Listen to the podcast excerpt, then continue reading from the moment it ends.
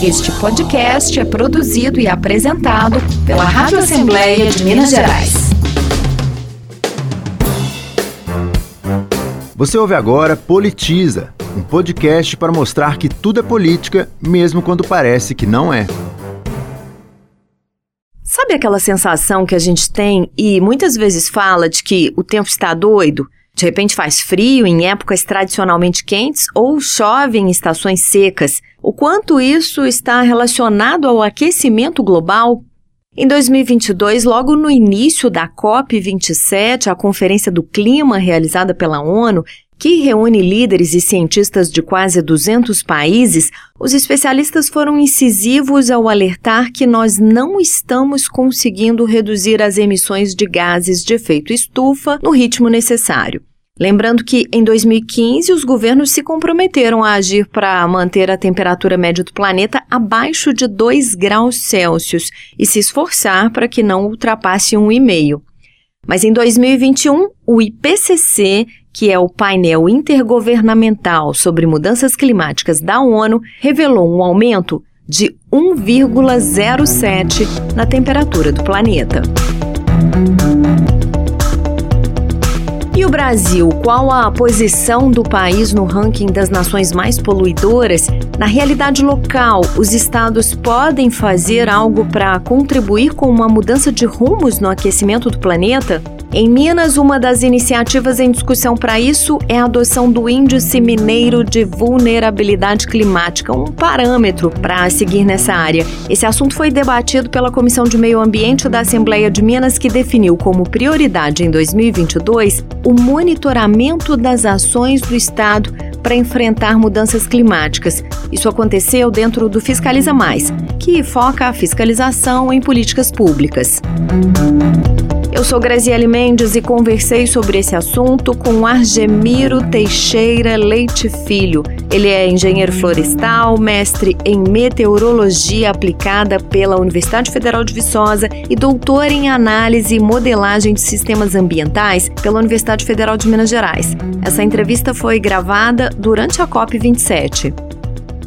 Agemiro, a gente está gravando essa entrevista no momento em que representantes de cerca de 200 países estão reunidos no Egito para a COP27, né?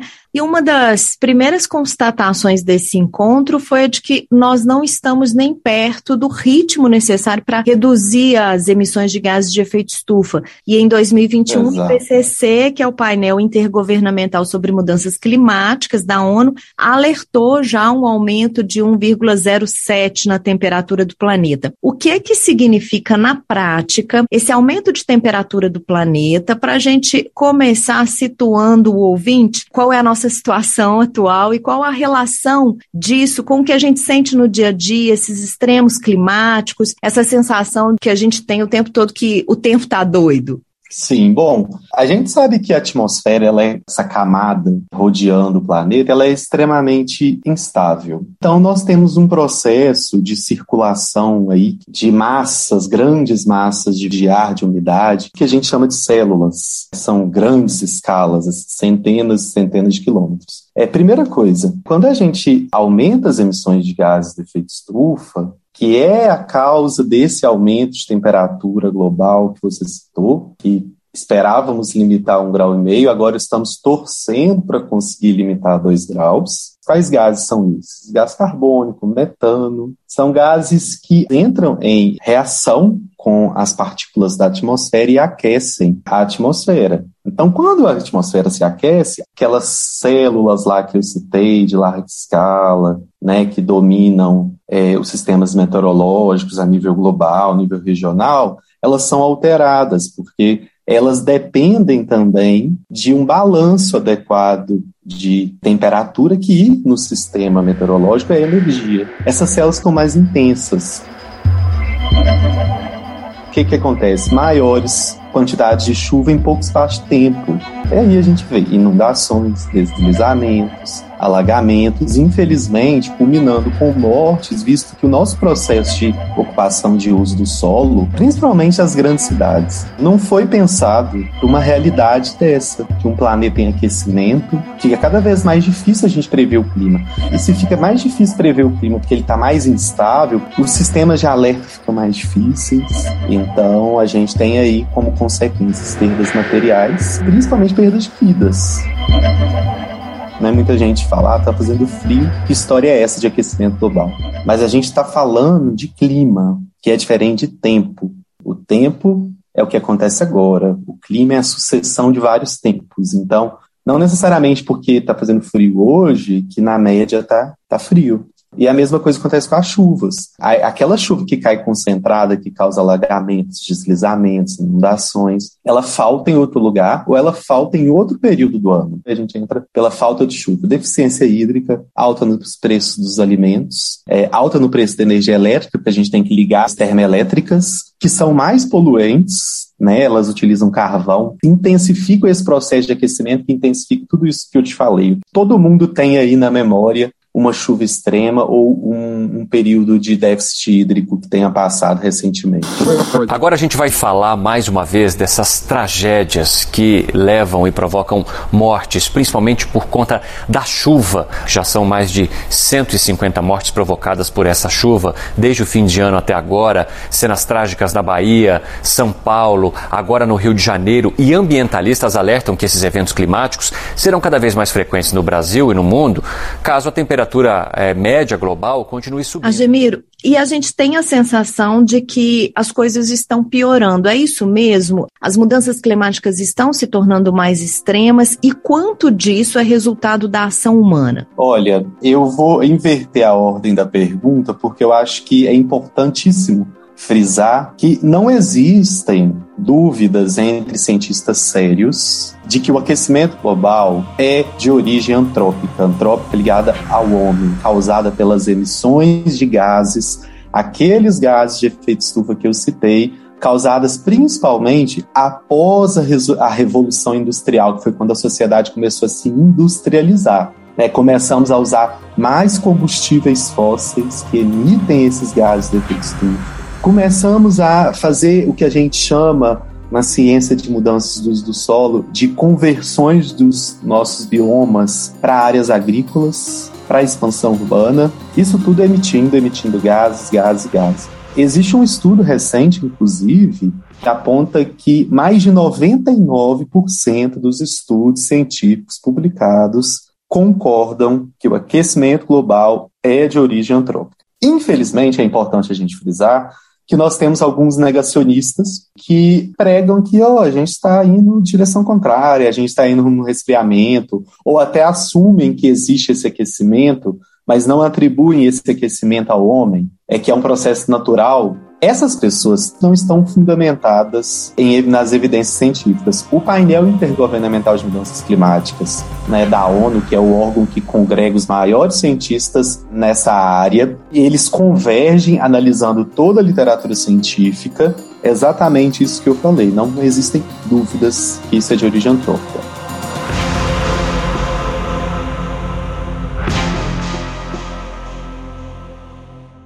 Agora, quanto à intensificação, é importante a gente lembrar que a gente já teve períodos na história onde nós já tivemos aquecimentos maiores do que estes que nós estamos vendo agora. Mas com duas grandes diferenças. Esse aquecimento foi localizado, ele aconteceu mais ou menos ali na Europa, que foi o que a gente chamou de período quente medieval da Europa. E esse aquecimento não perdurou por tanto tempo da forma que nós estamos vendo as tendências atuais. Então, a primeira resposta é: elas estão se intensificando. Esse painel intergovernamental de mudanças climáticas da ONU que eu citei definiu cenários para a gente poder projetar o clima futuro. Esses cenários, eles variam de acordo com a quantidade daqueles gases que são emitidos, o forçamento radiativo que esses gases causam na atmosfera, aquecendo a atmosfera e causando todos aqueles problemas né, que eu comecei a falar no início da conversa. É, a gente está vendo cada vez mais essa tendência seguir, infelizmente, ao cenário de maior emissões, que é o de maior aquecimento. As ações implementadas, infelizmente, são insuficientes para conter que a gente não siga por esse cenário é, pior. A onda de calor alcança até os pontos mais distantes do globo, onde o frio é a regra praticamente o ano todo. Uma equipe da CNN Internacional viu de perto como as altas temperaturas afetam a Groenlândia. Lá, as geleiras têm derretido em um volume muito alto e os cientistas estão em alerta. Uma onda de calor atinge a Europa e a Ásia e aumenta as preocupações sobre as mudanças climáticas. Xangai, na China, está em alerta laranja por causa do clima quente. Ademiro, e como é que o Brasil tem se saído nessa área? Qual o lugar dele no ranking dos países poluentes? Quanto a gente emite? O Brasil, ele não é o maior emissor de gases do efeito estufa. Os primeiros são Estados Unidos e China, não é isso? Exato, Estados Unidos e China. O Brasil, atualmente, ele está ali em quinto, sexto. Dependendo do ranking, ele fica ali em quarto, quinto. Então, veja só, a gente não é o primeiro, embora a gente tenha uma, uma pressão muito grande. Por quê? Porque grande parte das nossas emissões são devido ao desmatamento. Então a gente recebe essa, essa responsabilidade muito forte. Então, assim, é, infelizmente, nos últimos anos nós tivemos alguns retrocessos quanto às políticas de adaptação no Brasil, por exemplo. Nós tivemos que, há um tempo atrás, religar termoelétricas, porque a gente estava com uma escassez hídrica, não era o suficiente para produzir energia. É, essas térmicas elas são mais poluentes, e aí vão intensificar o aquecimento, que vão intensificar esse processo de seca, a gente vai ligar mais térmico, que vai poluir mais. O Brasil parou, por exemplo, de subsidiar algumas políticas que poderiam né, nos tornar mais adaptados e mitigar um pouco desse problema. Mas o Brasil ele tem um potencial imenso de redução por muito tempo o Brasil liderou discussões a nível global em termos de mitigação das mudanças climáticas e preservação do meio ambiente, as duas coisas estão inteiramente interligadas. Só que o Brasil foi perdendo esse protagonismo ao longo do tempo. Como que o Brasil está nesse cenário? Ele é um grande emissor, embora ele também tenha a maior floresta tropical do mundo, a maior savana do mundo, a maior superfície alagada do mundo. É, então, assim, o Brasil ele tem é, de fato, uma posição, seja em termos de emissões, porque muitas vêm do desmatamento, seja em termos de proteção do meio ambiente, para mitigar, porque a Amazônia, por exemplo, Cerrado, Mata Atlântica, absorvem esses gases que eu falei, que são os gases que causam esse aquecimento. Pois é, é, muita dessa pressão, dessa preocupação é justamente com a Amazônia, né? E eu vi que na COP27, uhum. inclusive pela primeira vez, foi montado um espaço só para os estados amazônicos, né? O que demonstra essa, essa preocupação da ONU com esse tema. O quanto nós precisamos de fato nos preocupar com a nossa floresta, da forma como ela está hoje. Inclusive, me parece que o Brasil ficou fora das discussões sobre desmatamento florestal, não é isso? Se já não bastasse, digamos assim, o tanto que a Amazônia ela captura esses gases e o tanto que se desmatarmos, a gente vai emitir esses gases que vão causar todo aquele processo de aquecimento que eu disse anteriormente. Além disso, o processo que a gente chama de, esse processo todo de gás, etc., a gente chama de biogeoquímico. A gente tem os processos biogeofísicos, que são essa umidade, né? A floresta, ela transpira. Você concorda comigo que quando você desmata, é, você tem um solo é, nu, né? Ali, ou uma cobertura soja, milho, pastagem, que é, uma, que é as principais mudanças, né? de floresta para outras categorias de uso do solo, tanto aqui quanto na Amazônia, a gente tem uma menor quantidade de transpiração, de evapotranspiração de água.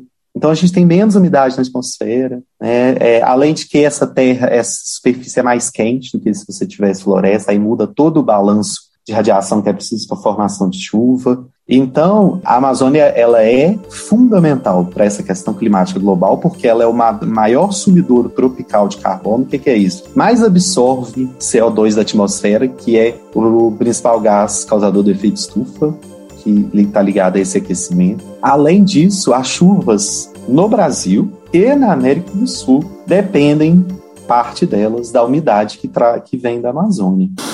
A Amazônia registrou mais de 31 mil focos de incêndio em agosto, o maior número para o período desde 2010. E justamente pelo Brasil né, abrigar grande parte da floresta, É, o Brasil sempre teve esse protagonismo. Em COPs anteriores, em conferências, o Brasil teve seu protagonismo gigante, tanto que a gente teve é, no Rio, né, uma das maiores conferências que se tornou aí referência na área ambiental. Mas infelizmente a época a gente... 92, né? Isso, exato, a época 92. Infelizmente a gente perdeu essa luta aí, principalmente por o desmatamento ilegal. Tá, ligado à expansão indiscriminada da agropecuária.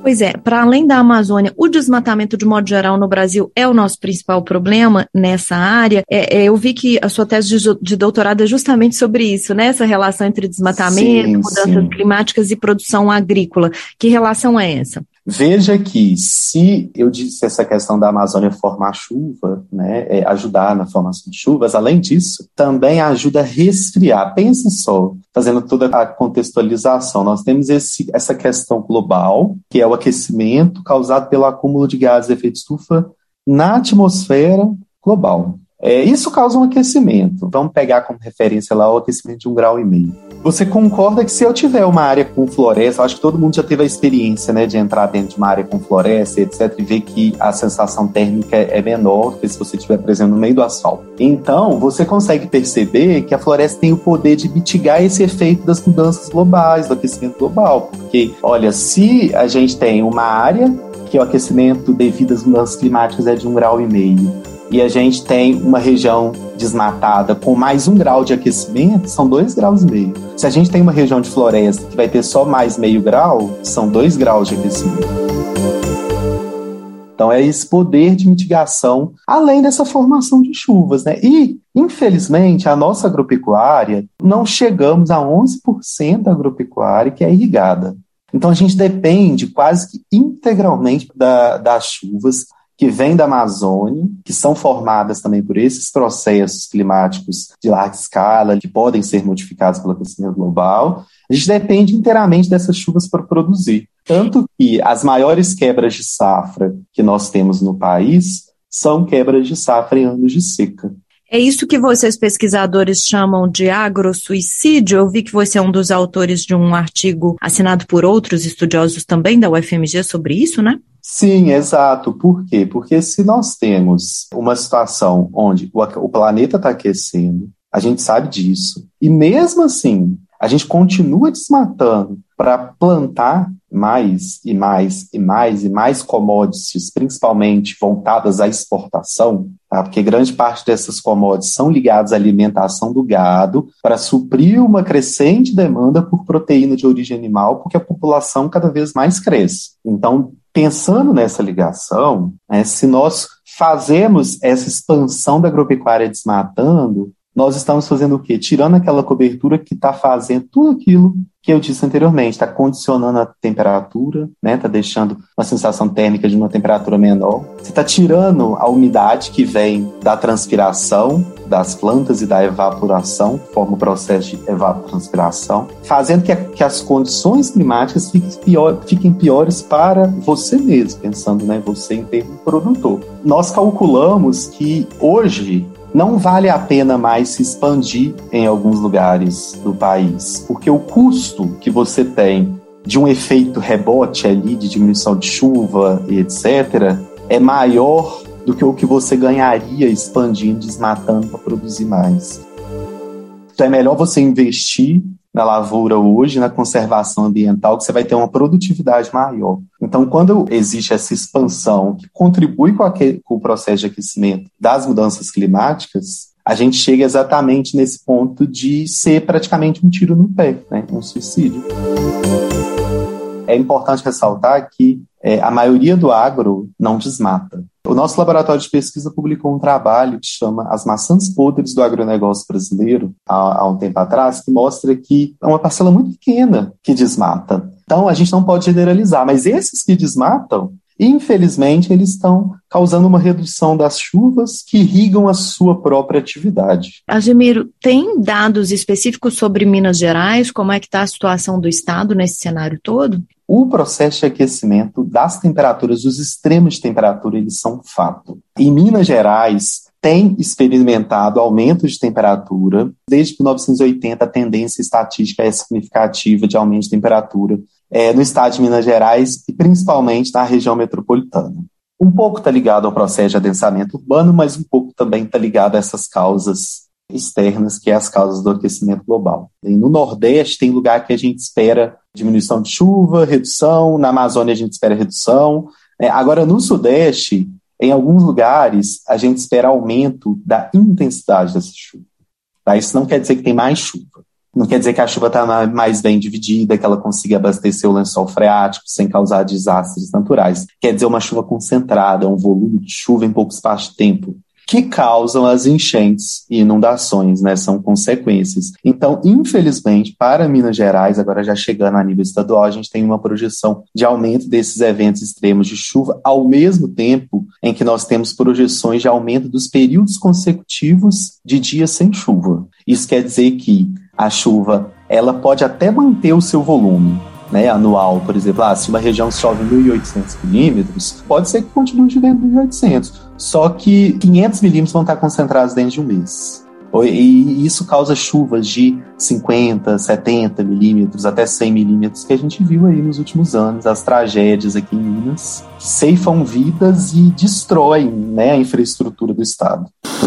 A chuva não tem dado trégua em Minas Gerais. 145 cidades estão em situação de emergência. Pelo menos três pessoas morreram no fim de semana e 17 mil precisaram sair de casa por causa das enchentes.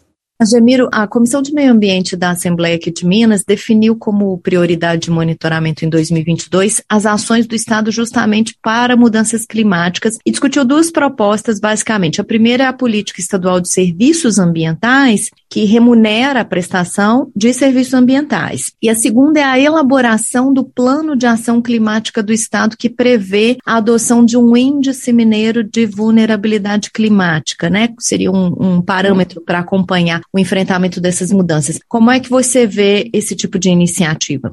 Começando pela questão do PSA, né, que a gente chama de pagamento de serviços ambientais, é o caminho. Por quê? Que a gente falou, olha, se o cara não preserva, ele tem menor chuva, menor produtividade, etc. Mas para que esse cara preserve, a gente precisa dar condições financeiras que esse cara preserve. Então, vamos fazer um programa para incentivá-lo, economicamente, financeiramente, a questão do pagamento de serviços ambientais. Então, eu acho que só isso já justifica, além de que é uma contribuição para a questão das mudanças climáticas já à escala global. Esse pagamento por serviços ambientais o que, que, são esses serviços? Né? Primeira coisa, aquele arrefecimento de temperatura que eu falei que as florestas, o, as savanas né, causam, esse bombeamento de umidade na atmosfera causado justamente pelas florestas, então, isso aí são serviços ambientais que, que retornam em quem? Chuva, conservação da biodiversidade. Então, quando o produtor ele se coloca à disposição para preservar aquele valioso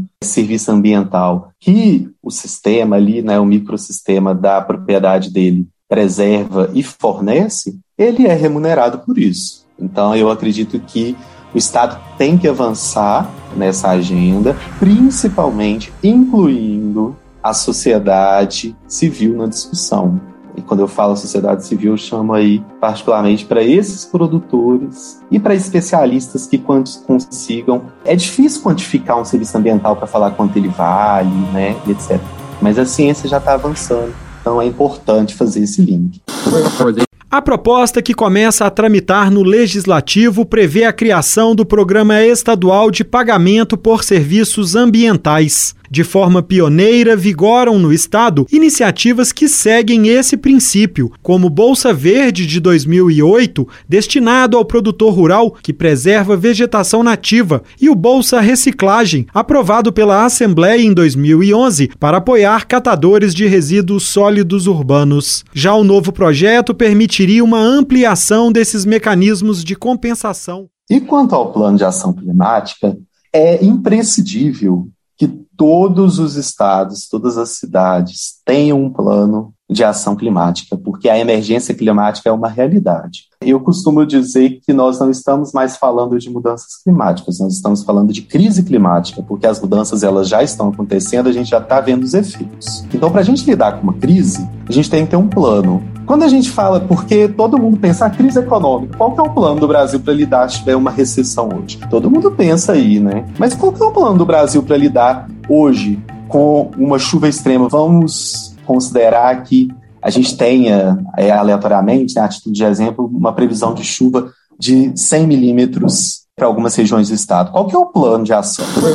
Plano Estadual de Ação Climática reúne medidas para que Minas Gerais anule as emissões de gases de efeito estufa até 2050. O documento aponta o caminho que o estado precisa percorrer para atingir esse objetivo. Mas para a gente ter um plano de ação, a gente precisa mapear as áreas que são mais vulneráveis. Quais são as principais ameaças de tudo aquilo que eu falei? Seca, alagamento, inundação, onda de calor. Quais dessas ameaças ligadas aí ao excesso de chuva, falta de chuva, aquecimento, que acontecem com maior frequência em Minas, são mais ameaçadoras para o estado? São as secas? Ou excesso de chuvas? Ou é o aquecimento? Né? Então, quando a gente define essa ameaça, a gente consegue definir regiões que são mais vulneráveis. Porque, por exemplo, regiões que já têm problema no abastecimento hídrico hoje, se a gente tem um cenário de deficiência hídrica o Estado e a nível nacional, essas regiões vão ser mais afetadas ainda do que outra região que não tem essas condições. Isso está ligado aqui à renda, ainda está ligado à questão de gênero, ainda está ligado com a questão de alfabetização, porque as pessoas não têm condições de se adaptar para esses tipos de eventos severos. Então, o plano de ação ele vem para congregar todos esses fatores. Esse fator que eu disse socioeconômico, ligado à exposição né, de uma determinada região, se ela está mais exposta, e ele vem também para congregar essa questão das ameaças. Né? Olha, a gente tem tendência de aumento de chuva, ao mesmo tempo que nós temos essa região exposta. Vamos casar essas duas informações? Aí tem uma outra informação que é o quanto essa região tem capacidade de se adaptar. É uma região onde é necessário elaborar alguma obra de infraestrutura, por exemplo, hidráulica, hidrodinâmica. Então, isso tudo tem que constar, toda essa análise, para que tudo isso forme um plano. É imprescindível que o Estado avance o quanto antes nessa discussão e, principalmente, ouvindo a ciência, ouvindo os especialistas, que a ciência ela já avançou o suficiente para que nós consigamos, ao menos, ajudar na implementação dessas ações que podem reduzir o número de mortes e perdas econômicas.